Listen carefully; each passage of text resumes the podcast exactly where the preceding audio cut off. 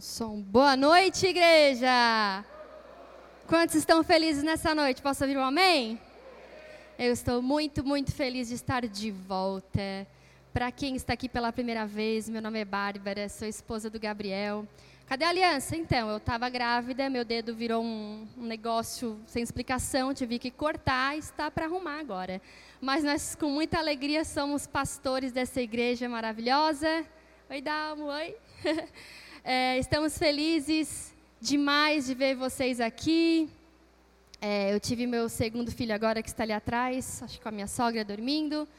E hoje eu estou de volta aqui ao, no domingo pela primeira vez com o coração muito, muito, muito, muito, muito feliz. É, vocês sabem, né? Acompanham a gente, a nossa família sabem. Eu deixo sempre muito claro que estar aqui com vocês é cumprir um propósito de Deus para minha vida maior do que todos os outros. É aqui que eu me sinto verdadeiramente realizada, é aqui que eu me sinto completa, é aqui que eu me sinto, de certa forma, conseguindo fazer de volta o que Deus faz por mim. Chega um momento na nossa vida cristã que a gente se sente tão amado, a gente compreende tão bem o amor e a graça de Deus que a gente não consegue ficar parado, a gente quer, de certa forma, plantar de volta no reino. E, e esse plantio não é necessariamente um microfone, muito pelo contrário. É no secreto, é no dia a dia, é com a sua família, com seu marido, com a sua esposa, com aqueles que convivem com você. Mas essa é uma oportunidade que Deus nos dá de mostrar para esse mundo a graça que nos alcançou. Amém? Se você quiser, feche seus olhos, vamos orar? Meu Pai, nós te agradecemos por essa noite, nós te agradecemos porque nós temos a oportunidade de estarmos aqui ouvindo mais da tua palavra, mas acima de tudo, conhecendo mais de Jesus. Nós queremos nessa noite conhecer mais de ti, Jesus, de quem tu és, da tua graça, do teu amor. Nós queremos te ver no fim de tudo isso. A minha oração para essa noite, Pai, é que as pessoas saiam daqui com a sensação de ter te conhecido mais, Jesus. Que não seja somente um sermão, uma motivação, mas que seja sobre Jesus, que seja sobre conhecer a tua obra consumada, que seja para te enxergar no fim dessa mensagem, que seja para conhecer mais e mais de quem tu és, o teu amor e o que o teu amor nos capacita a viver. Nós consagramos a Ti cada palavra que sair daqui, cada coisa que ouviremos, cada ministração do Teu Espírito ao nosso coração. Que encontre em nosso coração uma terra fértil que dê frutos e frutos e muitos frutos de graça e de amor na nossa vida. Nós te agradecemos, Deus, pela tua presença tão doce e tão maravilhosa neste lugar e porque tu és sempre bom. Amém? Bom, se você quiser, abra comigo em 2 Samuel, capítulo 10, versículo 1.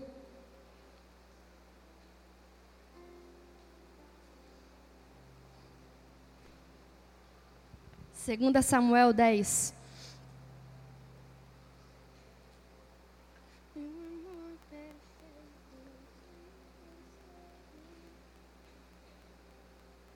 2 Samuel 10, 1, diz assim: E aconteceu depois disso que morreu o rei dos filhos de Amon, e seu filho Anum reinou em seu lugar. Então disse Davi: Eu usarei de benevolência com Anum, filho de Naás, como seu pai usou de beneficência comigo. E enviou Davi a consolá-lo pelo ministério de seus servos acerca de seu pai e vieram os servos de Davi à terra dos filhos de Amon. Então disseram os príncipes dos filhos de Amon ao seu senhor Anum: Porventura honra Davi ao teu pai aos teus olhos, porque te enviou consoladores? Porventura não te enviou Davi os seus servos para reconhecerem essa cidade, espiá-la e transtorná-la? Então tomou Anum os servos de Davi e lhes raspou metade da barba e lhes cortou metade das vestes, até as nádegas, e os despediu. O que fazendo saber Davi, este enviou a encontrá-los, porque estavam estes homens sobremaneira envergonhados. E disse o rei: Deixai-vos estar em Jericó, até que vos torne crescer a barba, e então venham. Essa passagem conta uma história. Eu vou resumir e explicar que eu temia me sobreveio. eu vou resumir e explicar aqui. É, havia um reinado vizinho ali de Davi, aonde o rei morreu e Davi era parceiro, né, desse desse povo vizinho e falou: bom, eu vou mandar os meus servos para consolar consolar eles, né? É, basicamente hoje quando tu vai num, numa cerimônia de enterro, tu vai lá para abraçar os familiares, né? Enfim. E Davi mandou então os seus servos para esse, esse, essa ocasião para consolar esse, esse, esse reinado, né, que havia perdido o seu rei. E os seus servos estavam indo, e quando o reinado vizinho soube disso, os servos do reinado vizinho desconfiaram dessa atitude e falaram: Olha, é, os servos de Davi estão vindo aqui, mas não é para consolar, não. Eles estão vindo aqui para espionar a nossa terra e para tomar o que é nosso, invadir e nos fazer de escravos, enfim, aquela mentalidade de, de Antigo Testamento que eles tinham muito de domínio de, de terras, né? E aí o rei, o atual rei, falou o seguinte: então faz o seguinte, manda eles de volta para casa envergonhados. Pega esses homens, corta a sua barba, corta as suas vestes, a ponto de eles irem para casa praticamente nus. E vocês imaginem num tempo onde é, mostrar a canela para um homem daquele tempo era considerado uma vergonha. A barba era um, era um sinal de honra, de dignidade. Então, basicamente, o que esses homens fazem. Opa! o que esses homens fazem é: vamos mandar esses, essas pessoas de volta com muita vergonha de terem vindo aqui para nos espionar, enfim. Quando esses homens, esses servos de Davi estão a caminho de volta à sua terra, Davi fica sabendo do acontecido. A Bíblia conta que Davi manda um grupo de servos encontrá-los no meio do caminho e diz assim: Olha, não precisa chegar assim lá na nossa cidade, né, nesse estado que vocês estão. Esperem em Jericó até a barba crescer novamente, até a situação dar uma acalmada, e aí vocês podem voltar para a nossa cidade. Essa história, então, é, nos mostra algo que eu quero falar com vocês, que Deus tem ministrado no meu coração nos últimos, nas últimas semanas. É, que basicamente eu acho que todos aqui podem se identificar, que é sobre decepções. Quem aqui já passou por alguma decepção na vida? Amém? Se você ainda não passou, guarda na geladeira essa mensagem que uma hora ou outra você vai precisar. Eu não estou né, desejando mal para vocês, mas o próprio Jesus fala: no mundo vocês terão aflições, vocês terão desafios, vocês terão alguns problemas, mas tem de bom ânimo, pois eu venci o mundo. Amém? Mas essa passagem nos mostra é, sobre uma decepção que esses servos passaram, porque eles foram com uma boa intenção nesse povo vizinho, eles foram para consolar. Mas o povo vizinho interpretou errado essa vinda deles e compreendeu de que eles estavam vindo com outras intenções e então fez algo que os deixou extremamente envergonhados. E algumas vezes na vida nós passaremos ou estamos passando ou um dia acontecerá aonde nós iremos dar o nosso melhor, onde nós faremos o que é certo, onde nós seguiremos uma ordem do nosso querido Pai, e ainda assim passaremos por uma decepção. E eu acho que você vai concordar comigo que, geralmente, quando a decepção vem, o sentimento que te vem na cabeça é: por que, que eu fui ser bonzinho? Por que, que eu fui fazer o certo? Por que, que eu fui confiar? Puxa, eu sou muito idiota mesmo de ter. Eu imagino esses servos pensando assim: ah, nossa, a gente ainda seguiu a ordem do rei, Davi, a gente estava indo para consolar esse povo que estava passando por um período tão difícil, e chegando ali é isso que eu recebo de volta. E aí eles retornam, a Bíblia deixa bem claro, envergonhados dessa ocasião. E o rei Davi, ele dá uma instrução que eu acho muito interessante. Ele fala assim: não volta assim, espera. Espera essa barba crescer e espera em Jericó. Eu fui dar uma estudada, Jericó, ela era chamada a cidade do aroma doce. E o que nós podemos perceber nessa situação é que existirão momentos que nós nos sentiremos feridos por fazer o certo.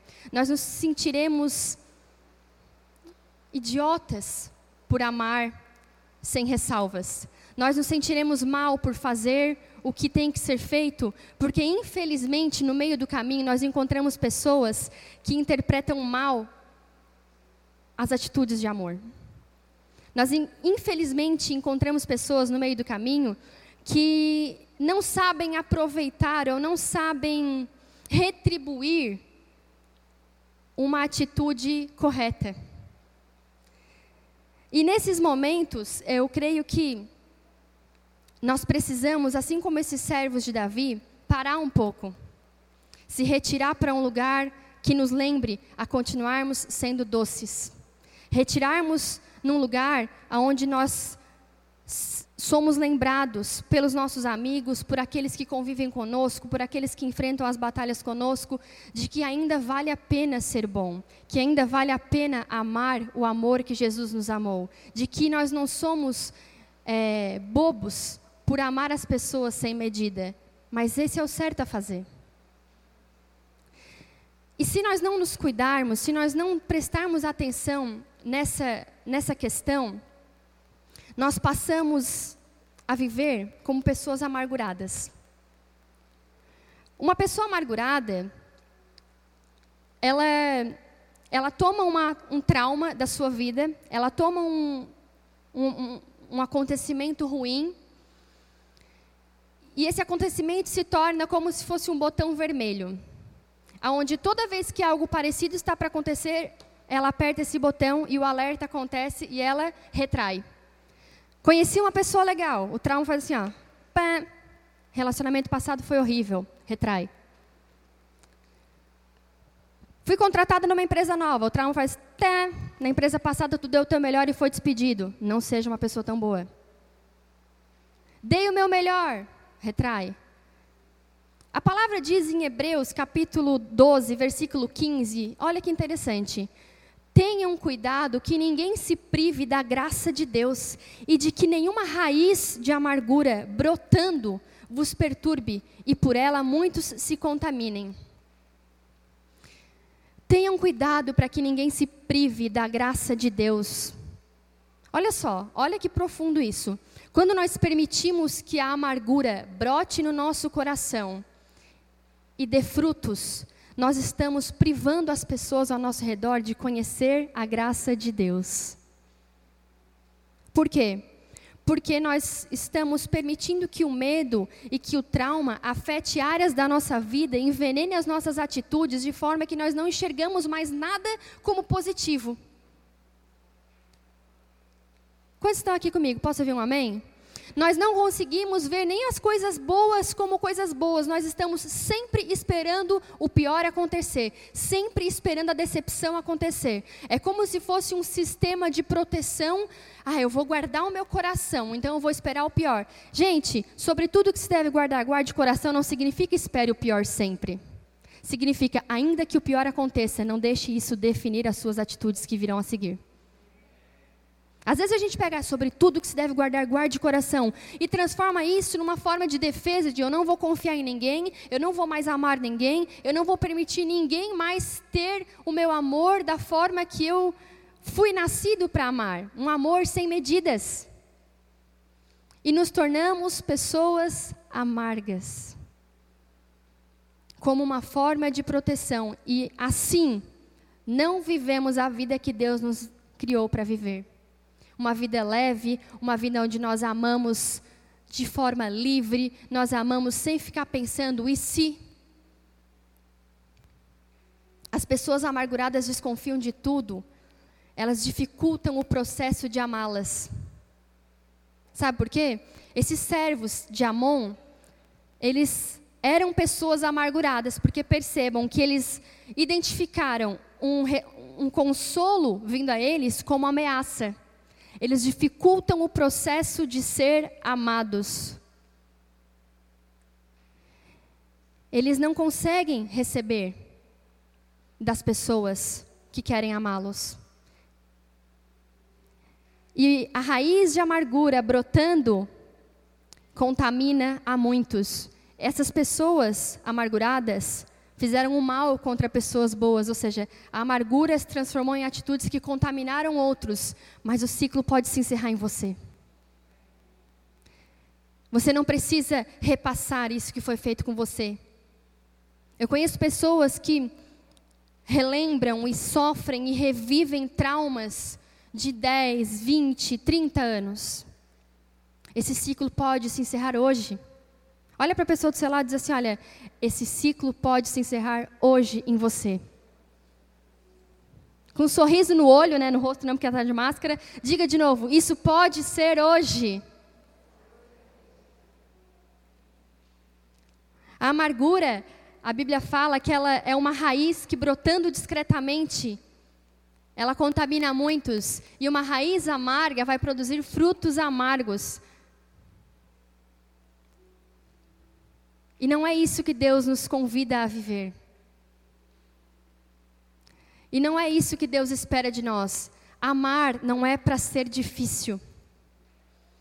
Amar aqueles que nos cercam, amar o nosso irmão, amar os nossos amigos, não é para ser um processo enigmático onde você calcula, deixa eu ver aonde que eu vou pisar o meu pé para não me machucar, deixa eu ver aonde eu vou confiar para não dar problema.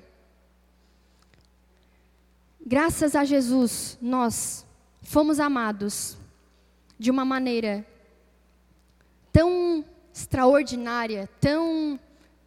Nós olhamos para Jesus e vemos que a vida dele, ele amava as pessoas sem ressalvas.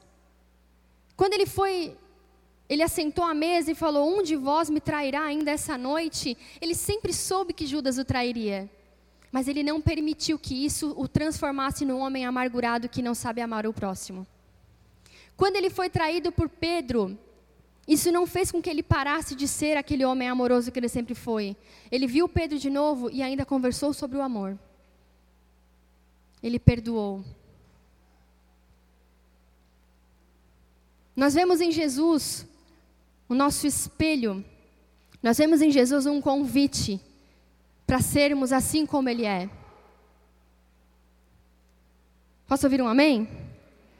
Nessa história, Davi pediu para esses homens esperarem em Jericó, que significa lugar de aroma doce. Essa parada estratégica é necessária para aqueles que hoje se sentem ofendidos e decepcionados. Você precisa esperar num lugar que te relembre a ser doce. Você precisa parar num lugar, e esse lugar é intimidade com Deus, que vai te lembrar que você pode sim ter o coração tranquilo para amar de volta, sem se sentir um idiota. Esse lugar de intimidade com Deus, não se engane, não é um lugar onde você está se esforçando para estar ali com Ele, mas é um lugar onde você vai ouvir dele o quão amado você é. Certa vez eu passei por uma decepção na minha vida, e nesse momento, existem decepções e decepções, existem aquelas que a gente, assim, são de pessoas que tanto faz a minha vida, mas existem aquelas que são cruciais, de pessoas que tu pensa, putz, se eu não conseguir perdoar, eu nunca mais vou conseguir conviver com essa pessoa que é tão importante para mim.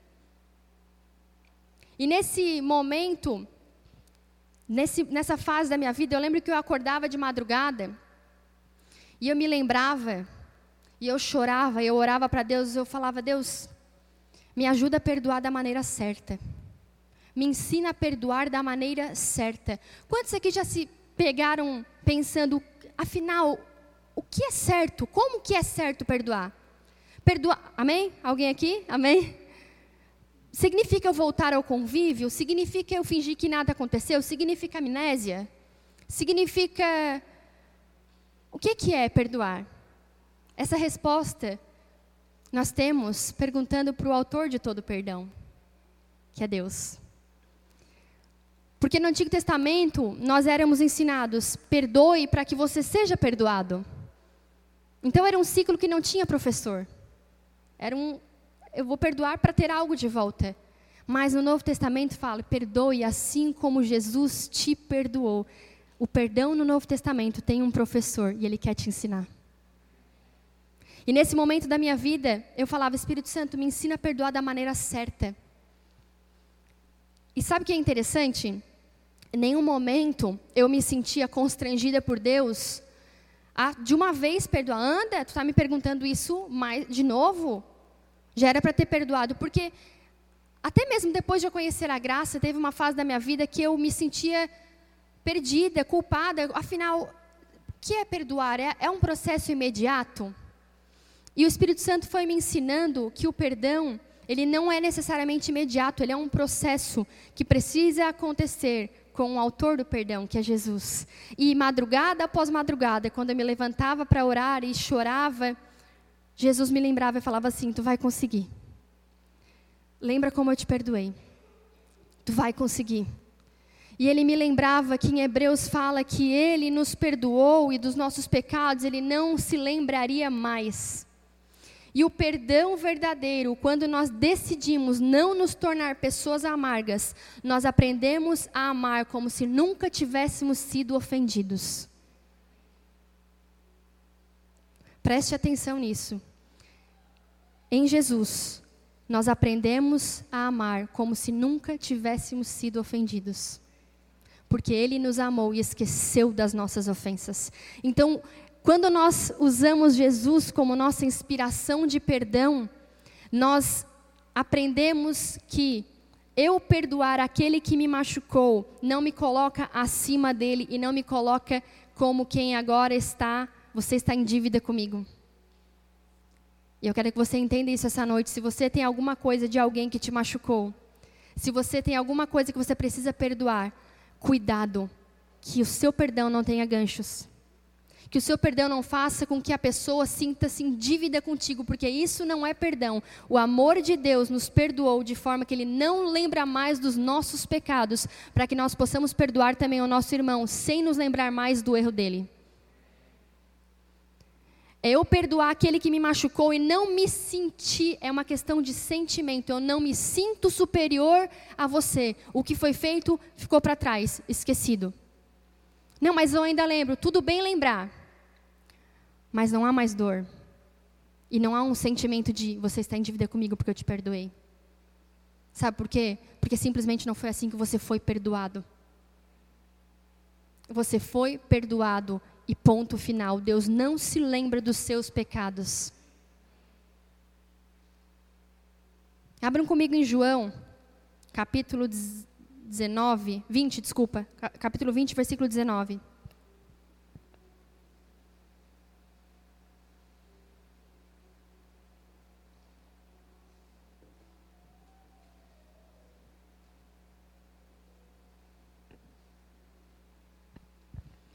João 20, 19, diz assim.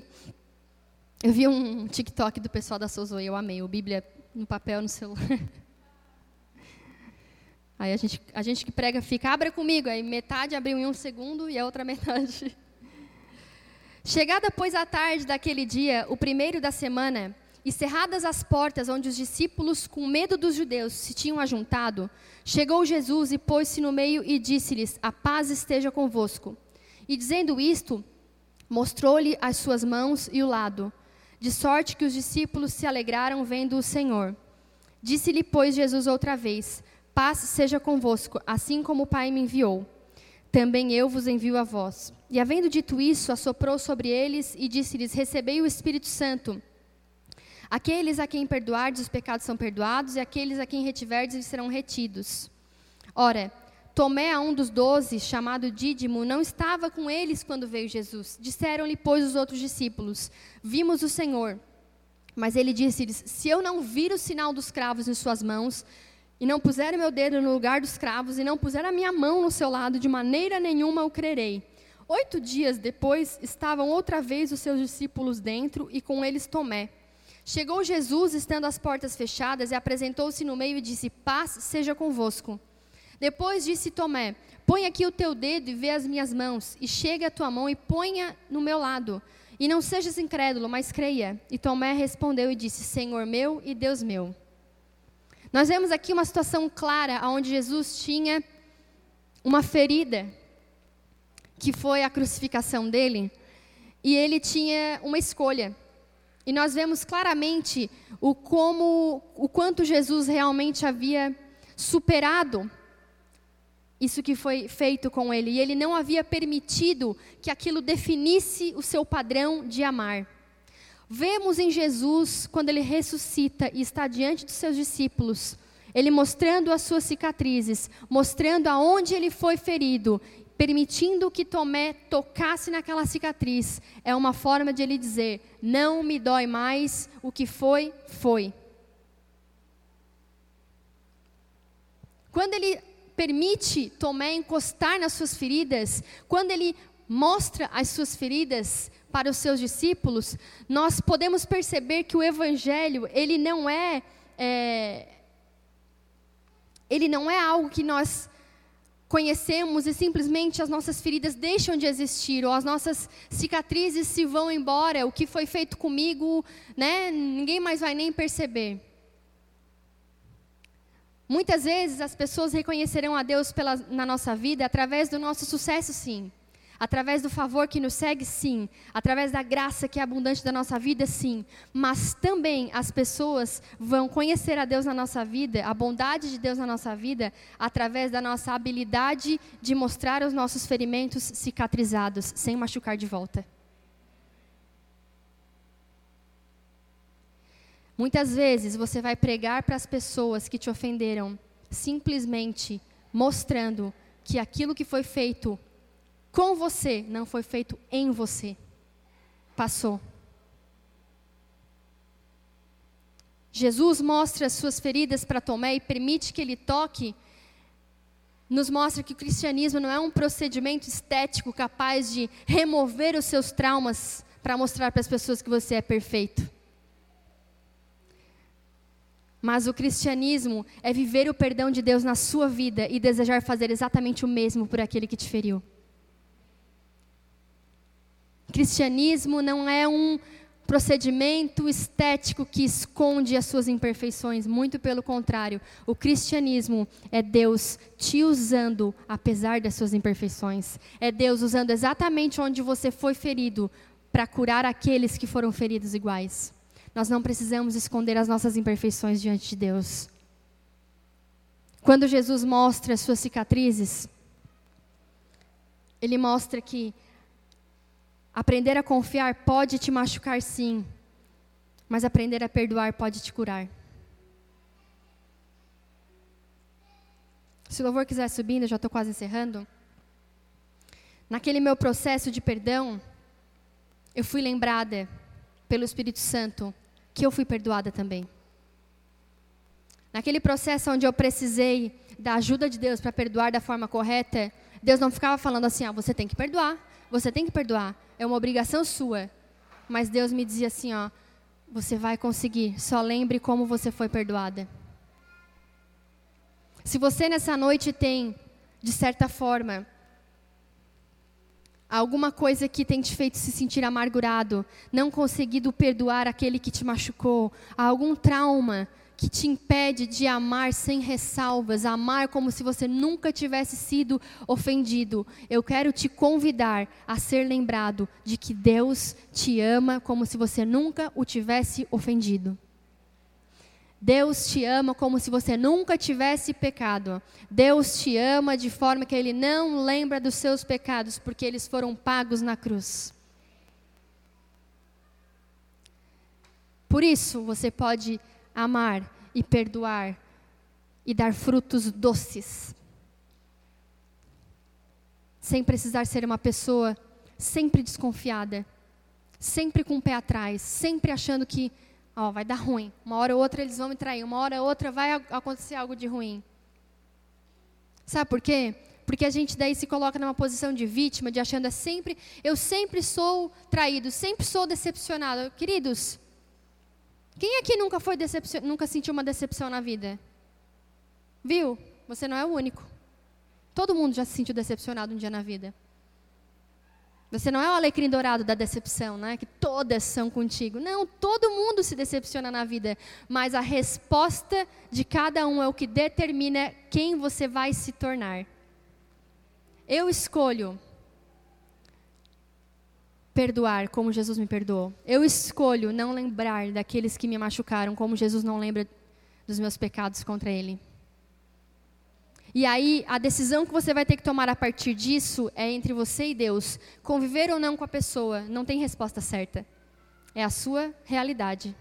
Porque às vezes a convivência com essa pessoa que te machucou ou te machuca constantemente não significa o perdão.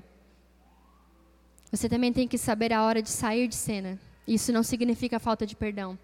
O perdão ele é determinado pela habilidade de aquela, aquela, aquele ferimento cicatrizar e não doer mais. O perdão é a habilidade de você simplesmente não sentir mais dor ao ser lembrado do que foi feito com você. O perdão é a habilidade de amar sem ressalvas, e amar sem ressalvas é simplesmente retribuir para este mundo o que Deus fez conosco. Que nessa noite nós aprendamos com Jesus que o amor de Deus torna possível nós amarmos como se nunca tivéssemos sido ofendidos. Sem ressalvas, sem traumas, sem medos. Como? Olhando para a cruz, olhando para o amor dele, olhando para o perdão dele. Esse é o nosso maior professor Jesus. Que você saia daqui nessa noite, caso alguém te feriu ou existe algum trauma, alguma coisa que te tornou amargo em alguma circunstância da vida, que hoje seja um basta e você decida. Sabe, nessa situação que eu contei para vocês, onde eu tinha me sentido decepcionada, e graças à ajuda de Jesus eu consegui perdoar e realmente ficou para trás eu tive oportunidades de desconfiar de novo. Eu tive oportunidades onde eu senti vontade de retrair. Veio na minha mente pensamentos de vai acontecer de novo. Vai te decepcionar de novo. E eu tomei a decisão de não dar ouvidos a esses pensamentos e dizer: Deus, eu não vou permitir isso definir quem eu sou a partir daqui. Eu não vou ser uma pessoa amarga. Eu vou continuar amando. E se essa pessoa me decepcionar, o Senhor me ajuda de novo. Porque o erro está nela, não em mim. Amém? Posso ouvir um amém? Se as pessoas te decepcionarem de novo, o erro está nessa pessoa e não em você. Não se sinta mal por amar o amor de Deus. Não se sinta mal por perdoar um perdão que não cobra nada de volta. Não se sinta mal por perdoar sem ressalvas. Porque este é o perdão que Deus deu para você. E Ele te possibilita fazer o mesmo por aqueles que te cercam. Não se torne uma pessoa amarga, mas seja doce como Jesus é. Lembre-se, às vezes é preciso uma parada estratégica em Jericó. Não responda na hora da ira. Não responda na hora da dor. Se retire para ouvir de Jesus, para ser lembrado por Ele, o quão amado você é, o quão perdoado você foi naquela cruz. Para então você tomar as decisões que precisam ser tomadas. E aí nós seremos canal de graça na vida daqueles que nos cercam. Nós seremos, nós pregaremos para pessoas, para as pessoas que nos cercam, quando nós encontrarmos os tomés que dirão: Deixa eu ver as tuas cicatrizes, se realmente não dói. Deixa eu botar o dedo bem aonde doía. Jesus falou assim: à vontade. Pode pôr o dedo onde doía, não dói mais. Isso substitui a amargura por amar, cura. Nós substituímos a amargura pelo amor de Jesus, que cura. Que cura os traumas, cura os medos, cura as ressalvas, cura a vontade de não confiar mais em ninguém, cura os medos de ser traído de novo no próximo relacionamento, cura o medo de ser demitido, o medo de a doença vir. O amor de Jesus cura e nos convida a viver uma vida amando como se nunca tivéssemos sido ofendidos. Amém? Se você quiser, fique de pé no seu lugar.